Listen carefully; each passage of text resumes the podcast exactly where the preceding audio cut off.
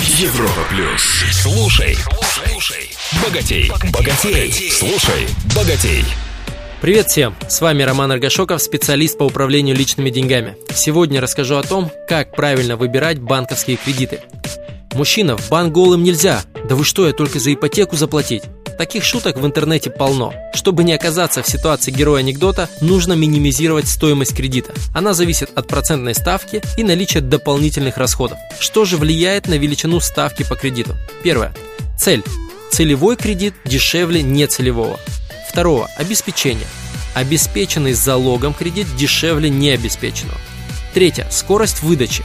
После тщательной проверки ставка может быть ниже, чем в срочном кредите. Четвертое. Срок. Чем меньше срок, тем ниже риски банка. Главное, чтобы при уменьшении срока погашения кредита вам оказалась посильная ежемесячная выплата. Пятое. Место продаж.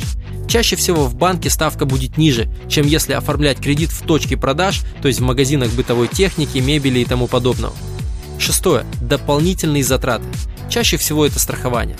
По идее, это должно снижать ставку, так как уменьшает риски банков, но так бывает не всегда, стоит проверить. Реальную ставку кредита, учитывающую все расходы, банк, скорее всего, вам покажет только в момент подписания договора. Закон обязывает опубликовать ее на первой странице договора. Но не хотелось бы выходить на подписание документов по пяти кредитам, чтобы выбрать один.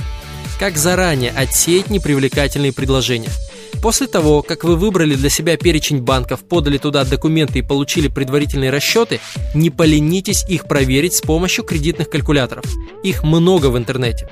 Переведите процентные ставки в реальные рубли переплаты. И важно, чтобы во всех банках были одинаковые сумма и срок кредита, чтобы сравнить общую сумму денег, которую обойдется вам кредит. Так вы выберете наименее дорогой. И если при заключении договора вы не найдете в нем изъянов, о которых расскажу в одном из будущих выпусков, можно подписывать. Но вы должны быть готовы отказаться от его подписания, если даже на финальной стадии вас что-то не устроит. Банки позволяют себе в последний момент сообщить о необходимости оплатить дополнительную страховку и другие сюрпризы. Не стесняйтесь. Помните, кредит – это тот же телевизор или холодильник. Покупатель платит деньги, поэтому волен выбирать. Резюме.